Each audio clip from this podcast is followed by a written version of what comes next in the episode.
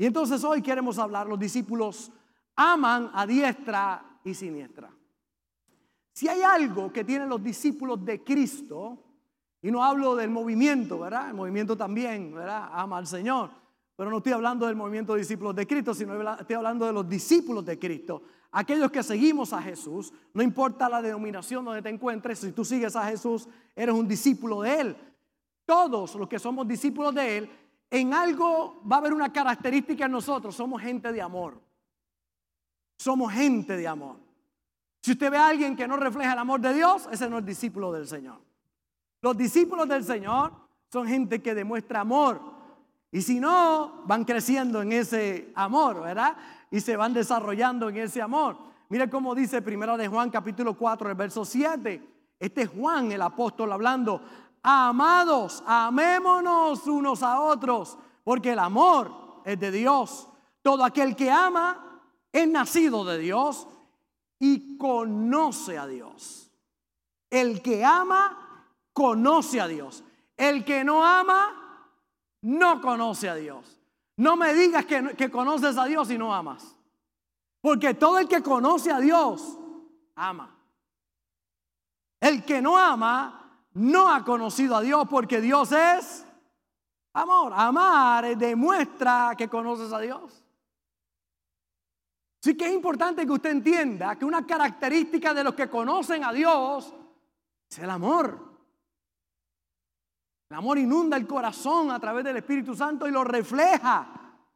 Si tú no estás reflejando mucho amor, lo que tuyo es contienda, pelea, ira, pues necesitas crecer, necesitas un encuentro con el Espíritu Santo, pedirle que obre en tu vida con ese carácter reventado que tiene. Te lo dije con amor.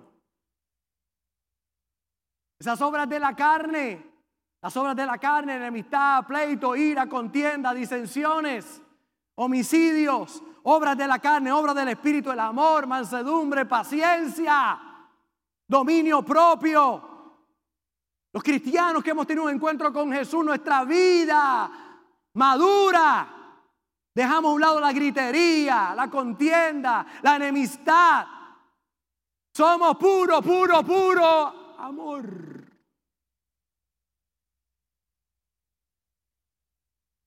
Primera de Juan 3:14 al 18. Nosotros sabemos que hemos pasado de muerte a vida. ¿Cómo sabemos que nosotros hemos pasado de muerte a vida? ¿Cómo? En que amamos a los hermanos. Si tú no amas a los hermanos, no has pasado de... Sigues muerto. Hello.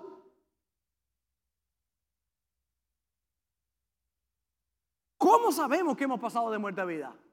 En que amamos a los hermanos. El que no ama a su hermano permanece en muerte.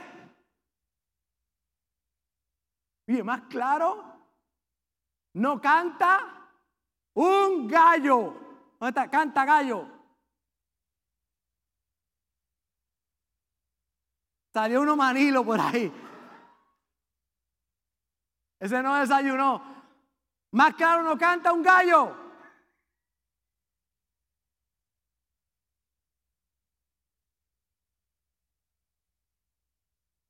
Todo aquel que aborrece a su hermano es, oiga, oiga, porque esto está fuerte. Todo aquel que aborrece a su hermano es homicida. No se enoje conmigo, no fui yo el que escribí eso. Dice, y sabéis que ningún homicida tiene vida eterna permanente en él. Uf.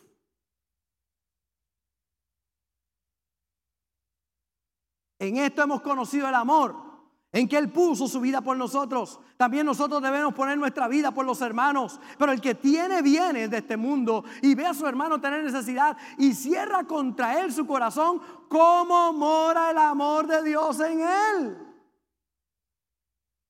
Hijitos míos, no amemos de palabra ni de lengua, sino de, sino de hecho y en verdad. Cuando amas, eres generoso y lo demuestras con acciones. No me digas que amas y ves la necesidad y tienes la oportunidad de ayudar y no lo haces. Y cada vez que voy a Honduras, mañana salgo para allá. Hay gente que tiene la oportunidad de ayudar y no lo hace. No lo hace. Tiene la oportunidad. Hay gente que le sobra y no lo hace. Hay otros que están luchando y de lo poco que tienen, usted ve que sacan para dar. A eso Dios los va a bendecir, los va a prosperar y te va a poner una nueva posición en tu vida. Porque generosidad no tiene que ver con dinero, tiene que ver con una actitud del corazón de ayudar a otros. Y que mucha gente pasarán al otro plano espiritual sin ser generosos, teniendo la oportunidad de poder hacerlo.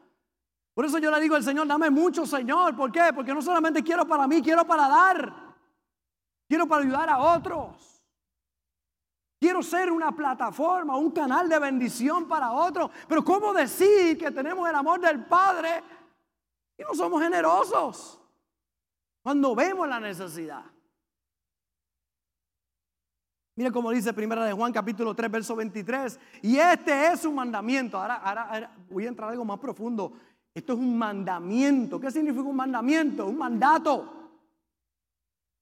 Que creamos en el nombre de su Hijo Jesucristo ¿Y cuál es el segundo? Primero que creamos en Cristo, eso es lo más importante. Y lo segundo, y nos amemos unos a otros como nos lo ha mandado. Es un mandato, no una sugerencia. Dios no te está diciendo si quiere, si te parece, si estás de buena gana, si lo que te hicieron no es tan malo. Ama. No, no, no, es un mandato dato. Los discípulos aman. Amar para los discípulos es un mandamiento, está subrayado, mandamiento. Mire cómo dice Primera de Juan, capítulo 3. Yo le invito a que usted lea las cartas de Juan, primera, segunda y tercera de Juan, poderosísimas hablan directamente del amor. Hoy estamos tocando muchos versos de ahí, de Primera de Juan. Capítulo 3, verso 10 dice, en esto se manifiestan los hijos de Dios y los hijos del diablo. Ahí ahora está más profundo. ¿Cómo usted sabe que hay alguien hijo de Dios y alguien hijo del diablo? Todo aquel que no hace justicia y que no ama a su hermano, no es de Dios. Y si no es de Dios, ¿es qué? No lo dije yo. No se enoje conmigo. Y yo veo dos o tres llamando hijo del diablo a otro y los hijo del diablo y sin amor, pues eh, ups. Que condena, el que enjuicia, diciéndole a otro, tú eres un hijo del diablo. Es, el hijo del diablo fue el que lo dijo.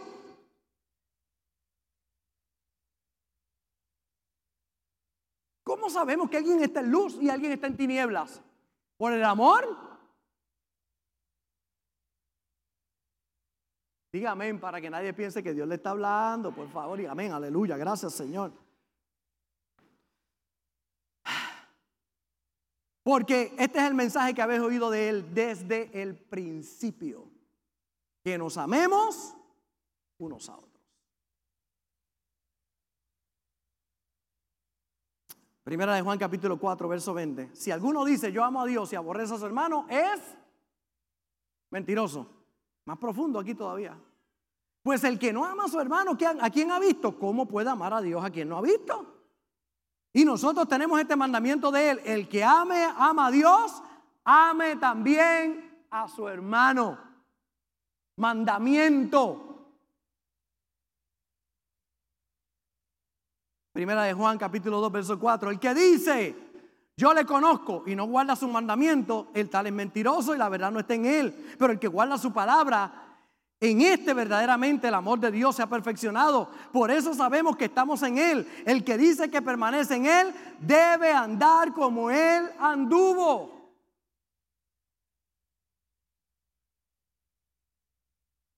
A un pastor predicando dijo, bueno, mi hermano, Jesús sanó a un paralítico y anduvió Después que Jesús oró por él, se levantó alguien del, público y dijo, anduvo bruto. Y le dijo, bueno, anduvo bruto al principio, pero después anduvió lo más bien.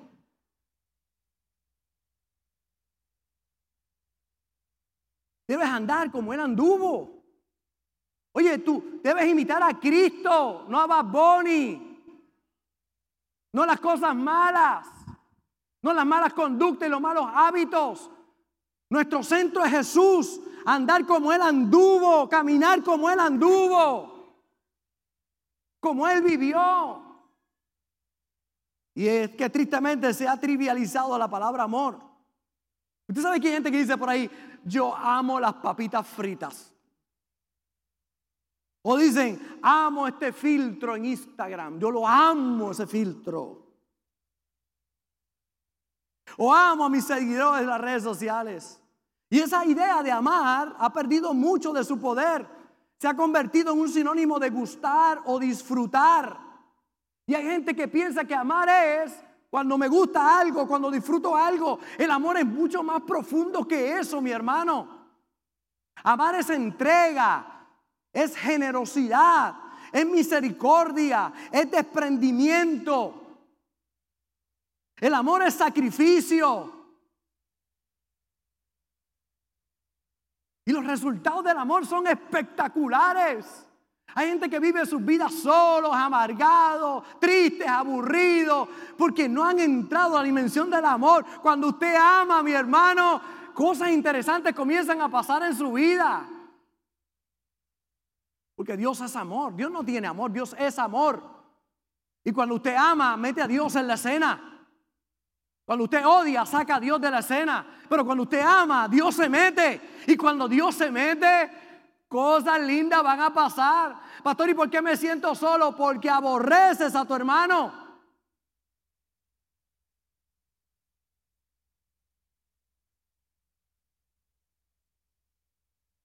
Mire, primera de Corintios, que habla del amor.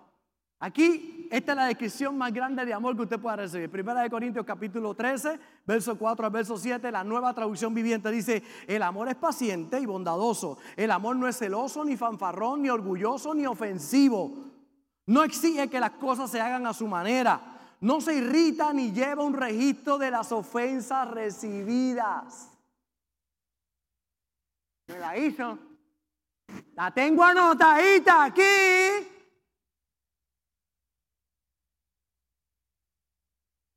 ¿Usted conoce a alguien así?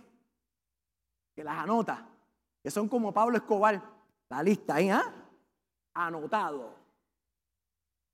Te voy a. Dice, no se alegra de la injusticia, sino que se alegra cuando la verdad triunfa. El amor nunca se da por vencido, jamás pierde, siempre tiene esperanza y se mantiene firme en todas circunstancias. Ay, qué poderoso. Me gusta la traducción del lenguaje actual también, que dice, el que ama tiene paciencia en todo. Y siempre es amable. Y siempre es amable. Y siempre es amable.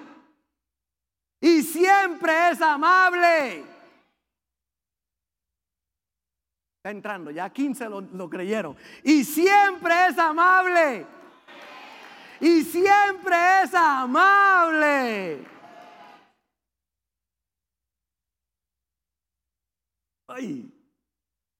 El que ama no es envidioso, ni se cree más que nadie, no es orgulloso, no es grosero ni egoísta, no se enoja por cualquier cosa.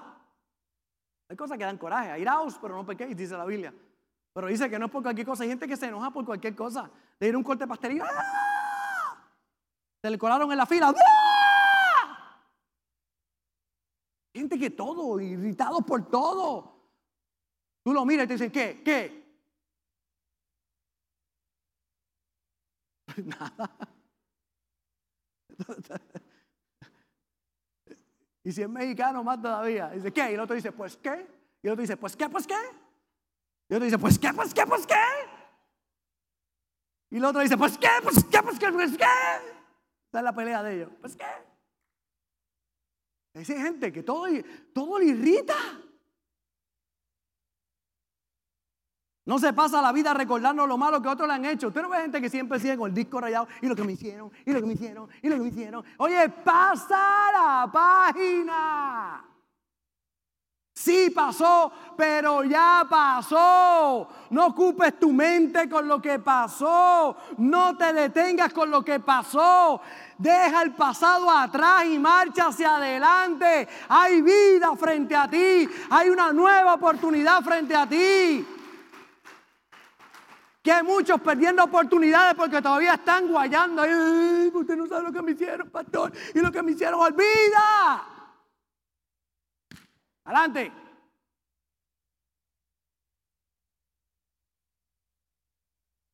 Amén. No aplaude a los maldados, a los malvados, sino que habla con la verdad. El que ama es capaz de aguantarlo todo, de creerlo todo, de esperarlo todo, de soportarlo todo. Solo el amor vive para siempre. Y es que el que ama vive libre. Nadie me debe nada. Eso es maravilloso vivir así. Nadie me debe nada. Hago las cosas con un corazón limpio. Y si dice gracias, bien. Y si no, también voy para adelante.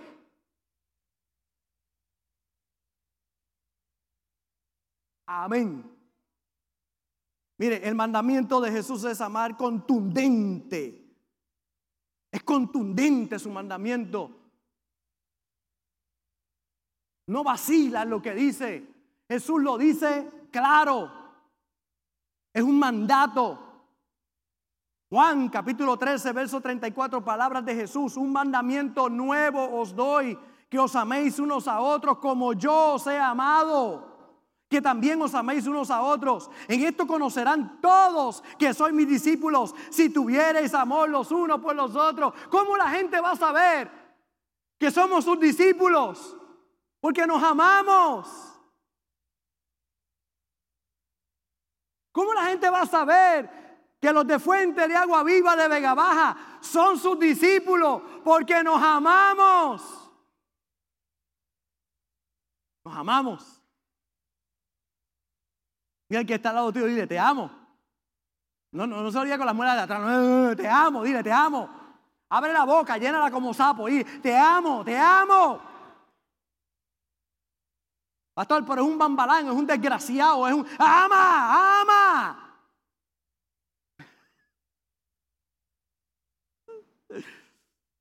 Dice un mandamiento nuevo. Un mandamiento nuevo, Dios Jesús. Tengo un mandamiento nuevo, lo dijo a sus discípulos. Amense. Amense. Como pastor de esta iglesia, vengo a decirle a toda la gente linda que Dios me ha dado la oportunidad de pastorear. Amense. Amense. Tengo un mandamiento nuevo para ti. Ama a tu hermano como Cristo te amó a ti. Ama, ama. Ama, ama. Saca el rencor, saca la ira, saca la contienda, saca la disensión, saca el bochinche. Ama.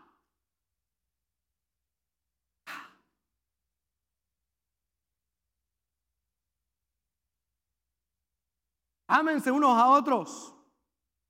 Para los cristianos el amor es un mandamiento.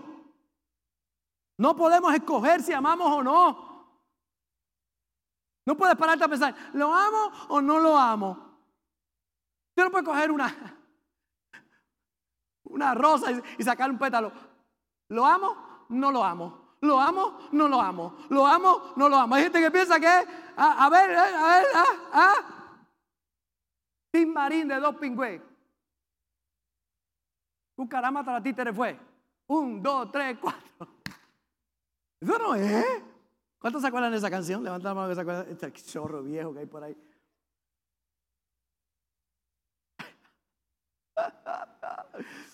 Yo me acuerdo de esa.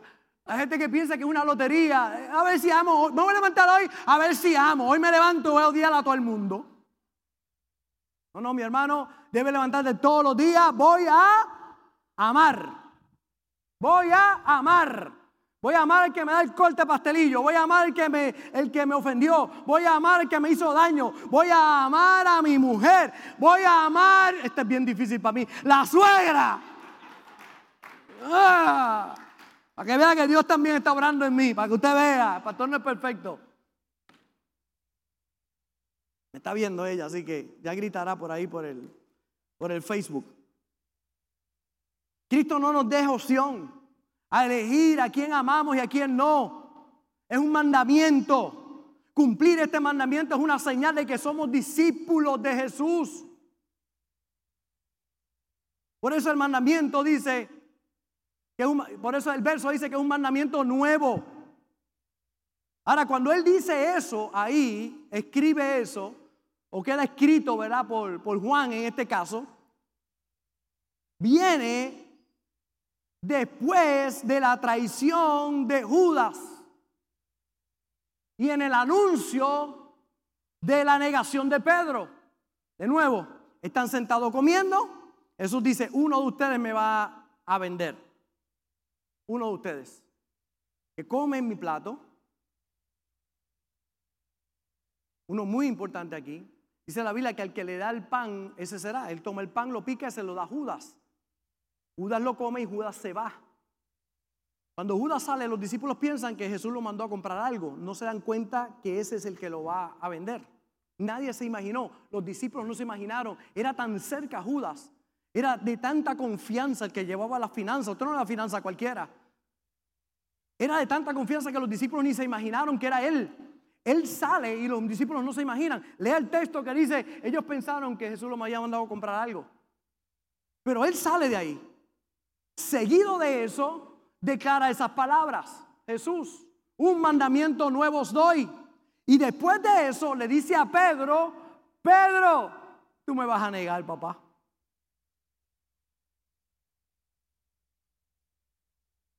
Mire cómo dice Juan, rapidito, antes de la fiesta de la Pascua, sabiendo Jesús que su hora había llegado para que pasase de este mundo al Padre, como había amado a los suyos que estaban en el mundo, los amó hasta el fin.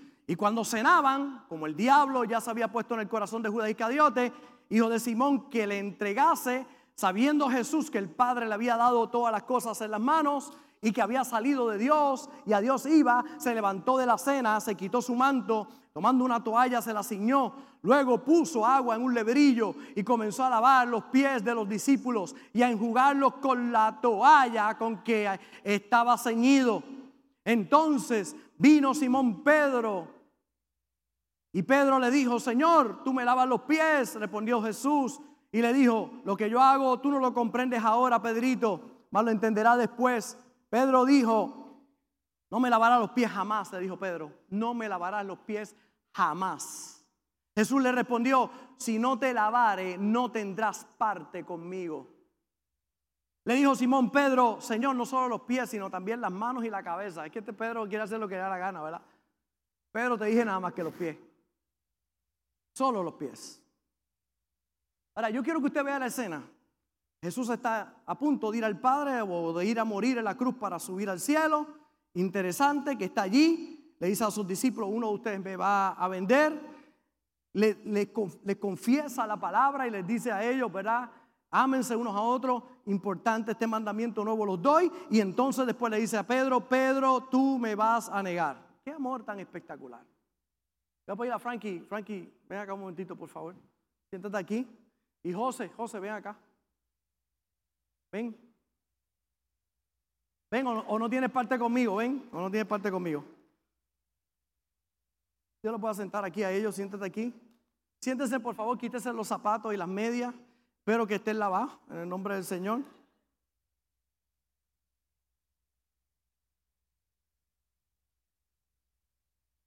Ahí está Jesús, ¿verdad? Y Jesús está en un momento trascendental del ministerio. Es bien poderoso lo que está pasando aquí. Oiga, porque Jesús sabe lo que va a pasar. Él lo conoce todo ya. Porque hay gente por ahí que todavía no saben que te van a negar o que te van a vender. Pero este no es el caso. Jesús sabe que Judas lo va a vender. Así que ninguno de los dos es Judas porque Judas se fue. Jesús no le lava los pies a Judas porque Judas se va. Pero le lavó los pies, por eso traje dos, para que ninguno de ustedes sepa cuál es Pedro. Pero le lava los, los pies a Pedro y a sus discípulos. Y le lava los pies, dice que tomó, tomó la toalla Se la puso así en el brazo. Yo no estoy hablando de cualquier persona, mi hermano. Estoy hablando de Dios. Dios. Dios hecho hombre. El creador de los cielos y la tierra. El todopoderoso, omnipotente, omnisciente. Omnipresente. El todopoderoso. Ahí está Jesús. Y yo me quiero imaginar la escena. Primero sabe que hay uno que le va a negar de los suyos. Le dio tres años y medio. Lo bendijo. Oró por él. Ese le va a negar. Le, va a vender. Sabe que los otros once se van a ir también. Lo van a dejar solo en la cruz. Pero los ama con intensidad. Porque el amor no tiene límites. Deja de amar con límites. Deja de mirar para amar. A este lo amo, a aquel no. Este me cae bien, el otro no. No, un mandamiento. Amar. Y se pone allí la toalla. Le dice a los muchachos, mire, esto está limpiecito, yo espero. Esto está limpiecito los dos. Pero ellos venían de caminar en el desierto, en sandalia. Los pies estaban llenos de tierra.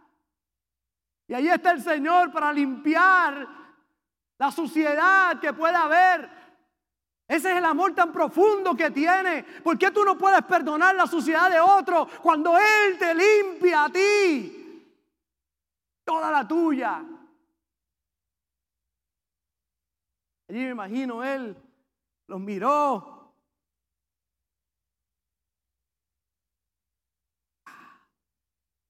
Y allí lavó sus pies. Y le dice, Pedro, a mí no me vas a lavar los pies. Jamás. Orgulloso. ¿Usted sabe por qué Pedro no quería que Jesús le lavara los pies? Sencillo, porque si Jesús, siendo Dios hecho hombre, lavaba los pies a Pedro, Pedro le iba a tener que lavar los pies a Mateo, que le apestaban. Pedro no era que era demasiado santo, no, a mí no me lo lave, no, no, no me lo lave porque yo no quiero hacérselo a otro. No me lo laves porque me pones en la posición de que si tú eres más grande lo haces, yo lo tengo que hacer. Y es que el más grande te está enseñando el camino. El camino correcto de felicidad. El camino correcto de propósito. El camino correcto de tener paz en el corazón. No es con odio, no es con rencor, no es con, con amargura, no es aborreciendo. Es amando. No te lo está pidiendo para hacerte daño, te lo está pidiendo para que seas libre, te lo está pidiendo para que vivas una vida plena. Ahí está y se postra Jesús. Lava los pies. Yo me imagino allí lavando aquellos pies. Entre los dedos, porque ahí que se mete la mugre. Y estaba lavando los pies. Ellos se creían muy importantes, pero ahora el más importante le está lavando los pies. Y estaba, y lavó sus pies.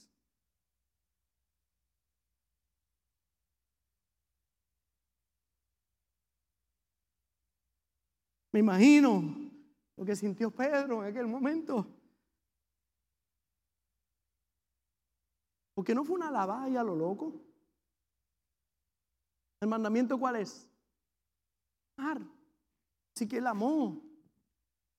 Me imagino sacando sus pies con calma.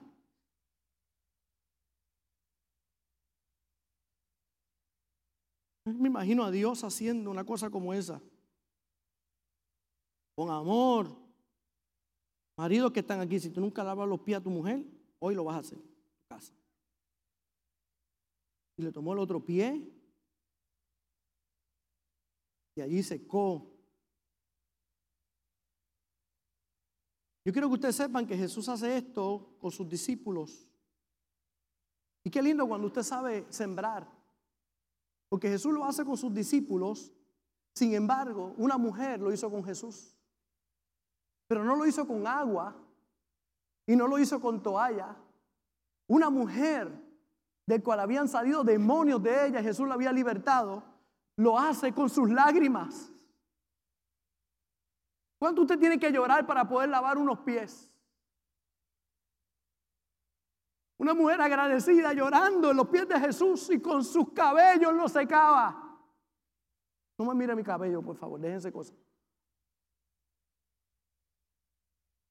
Pero allí, aquel momento, fue el comienzo de algo nuevo en la vida de aquellos discípulos.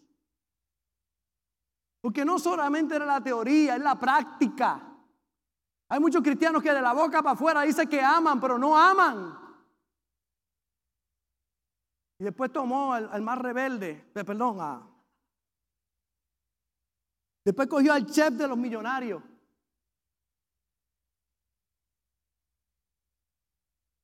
Dios ha tomado estos dos hombres y los ha llevado a lugares espectaculares.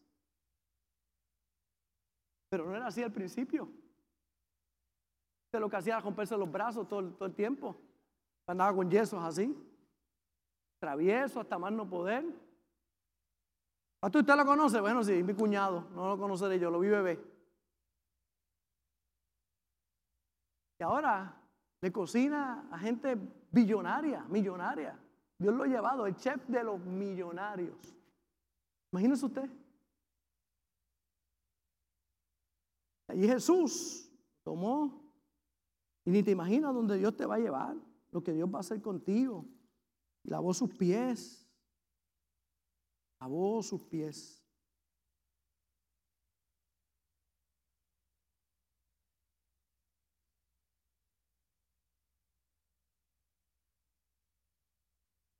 Imagino que Jesús le habrá hablado.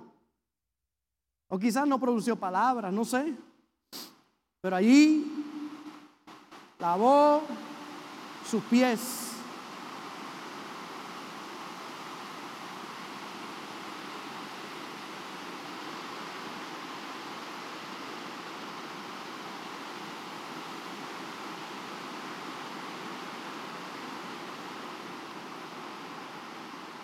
Y con aquel acto le estaba diciendo, ¿cuánto te amo? ¿Cuánto te amo? Y con ese acto le estaba diciendo, yo lo hice por ti, ahora te toca a ti hacerlo por otros también. Amén. Un abrazo, papá. Te amo.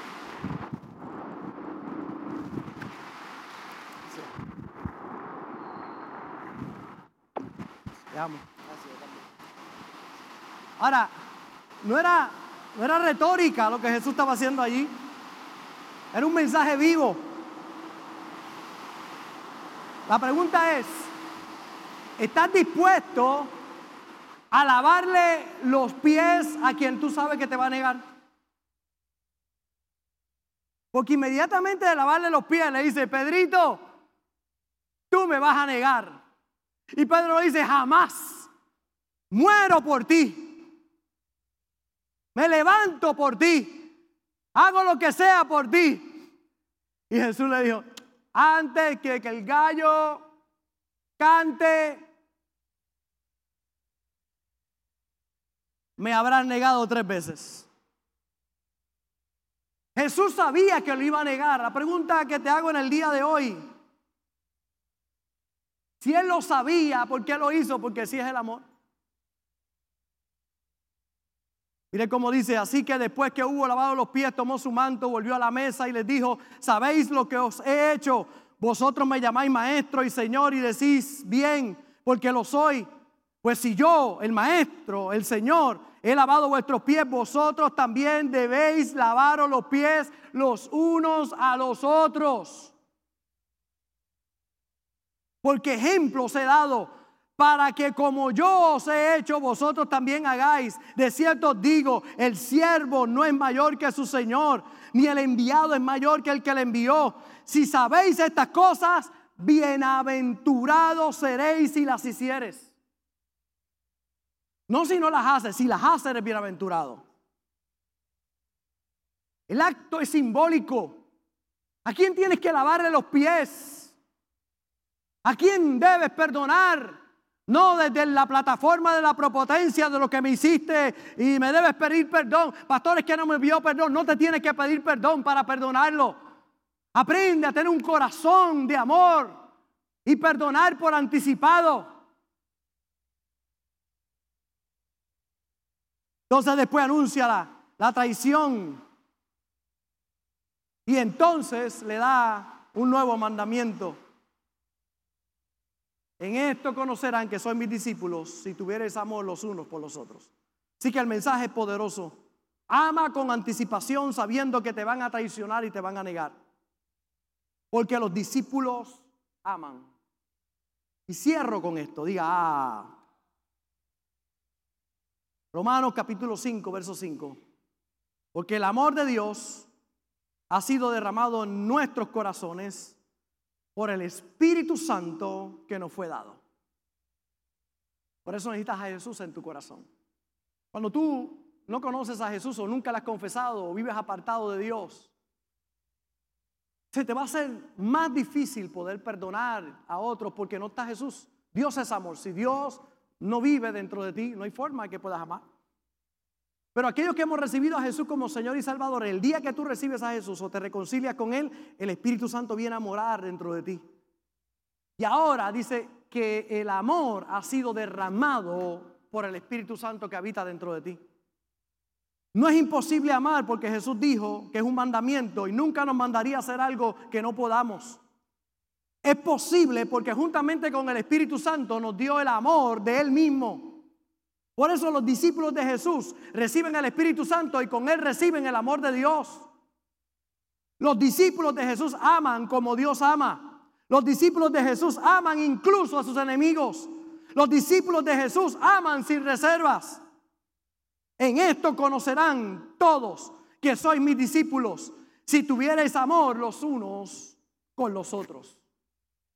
La gente va a saber que tú eres discípulo de Jesús, no porque vienes a la iglesia, no porque te vieron orando por la comida como deberías hacer, no que porque te vieron haciendo cosas como hay que hacerlas correctas siempre, sino por el amor porque cuando tú amas, la gente va a decir, ven acá, ¿qué iglesia tú estás yendo? ¿Qué tú estás haciendo? Tú eres diferente. Te insultaron y tú amas. Hicieron mal y toda la bendición sobre la persona. Algo tú tienes. Que yo soy un discípulo de Jesús y los discípulos de Jesús aman. Número uno, ama a Dios. Y ama a Dios con todo. Ámale a Él. Ese es el primer mandamiento. Amar a Dios. Y el segundo mandamiento, ámate a ti mismo. Amarás a Dios con todo tu corazón, con toda tu mente, con toda tu fuerza y con toda tu alma. Y te amarás a ti mismo como tú amas a tu prójimo.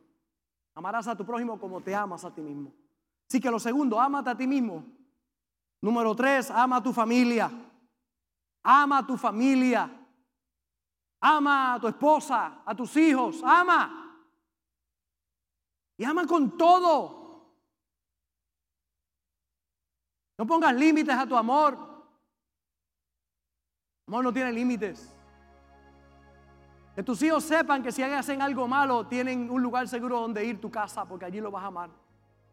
No para condenarlos, no para enjuiciarlos, sino para amarlos. Hay que cumplir con las consecuencias que trae tu pecado, pero yo te amo con todo mi corazón. Aquí estoy para ti. Ama a tu prójimo. Número cuatro. Ama a tu prójimo. Como Él te amó a ti. Porque los discípulos aman. No más gritos, no más golpes, no más castigos de silencio. Sí palabras de amor, caricias, abrazos, comunicación. Ama a los que están cerca y ama a los que están lejos. Ama al que te traicionó al que te negó, al marido que se fue, ámalo. Después de todo te hice un favor, qué bueno que se fue. Pastor, que es un favor. Si no quería estar contigo, no te amaba, iba a ser apariencia mejor. Maletas and go. Ni te imaginas lo que te va a esperar por tú mantener un corazón limpio. Pero hay muchos que están odiando al marido que tuvieron muchos años lo odian. Y dicen, se fue. No, no, no se fue, sigue viviendo contigo. Todos los días estás pensando en Él, todos los días lo estás odiando. No, no, no se fue. Vive contigo y te sigue amargando la vida. Pero cuando tú amas, te liberas. Ama a la esposa que te dejó, a la novia o al novio que te decepcionó, al malagradecido, al mentiroso, al homicida, al que te violó al que te insultó. Ama anticipadamente, deliberadamente, intencionalmente. Amar es lo más poderoso, eficaz e inteligente que tú puedas hacer. Amar es de gente que conoce a Dios, porque amar te va a llevar a nuevos niveles. Odiar te destruye, te estanca, te paraliza, te embrutece. Pero tenemos al Espíritu Santo y con Él el amor de Dios que ha sido derramado en nuestros corazones. En esta congregación hay historias de extremo amor. Extremo amor. Gente que amó a aquellos que le hicieron mucho daño. Pero hoy disfrutan de una nueva vida. Un mandamiento nuevo doy. Que os améis unos a otros como yo os he amado. Que también os améis unos a otros. En esto conocerán todos que son mis discípulos si tuvieres amor los unos con los otros. Vayamos a la práctica. Pidamos la ayuda al Espíritu Santo que nos ayude en este día. Gracias por conectarte con nosotros. Ha sido una hermosa bendición poder compartir contigo la palabra de Dios. Te pido dos cosas. Número uno, comparte con alguien más. Que otros también puedan ser bendecidos por la palabra. Y número dos, Envía tu ofrenda para que podamos continuar llevando el mensaje de fe y de esperanza a tanta gente que lo necesita. Lo puedes hacer a través de ATH Móvil en donaciones, Fuente de Agua Viva Vega Baja, o a través del PayPal, Fuente Vega Baja. Si no das, no pasa nada. Pero si das, Él ha prometido abrir las ventanas de los cielos y derramar bendición hasta que sobre y abunde. Muchas bendiciones.